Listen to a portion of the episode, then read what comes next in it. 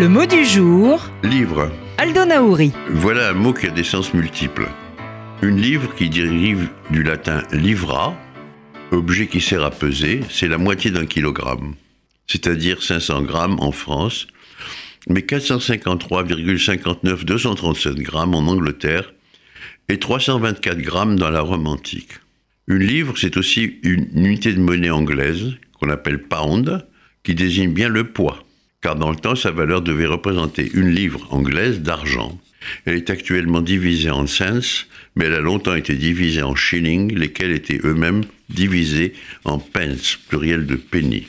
Un livre, qui dérive du latin liber, c'est un assemblage de feuilles imprimées, reliées ou brochées en un volume. Le mot liber désigne un feuillet qui se trouve entre l'écorce et le bois de l'arbre et dont on se servait pour écrire tout comme on se servait du papyrus avant l'invention du papier. L'usage du mot est d'ailleurs postérieur à l'invention de l'imprimerie à la fin du XVe siècle.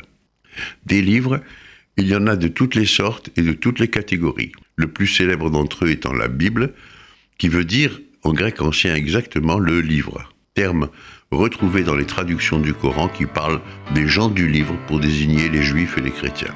Aldo Naouri est l'auteur d'Entendre l'enfant aux éditions Odile Jacob.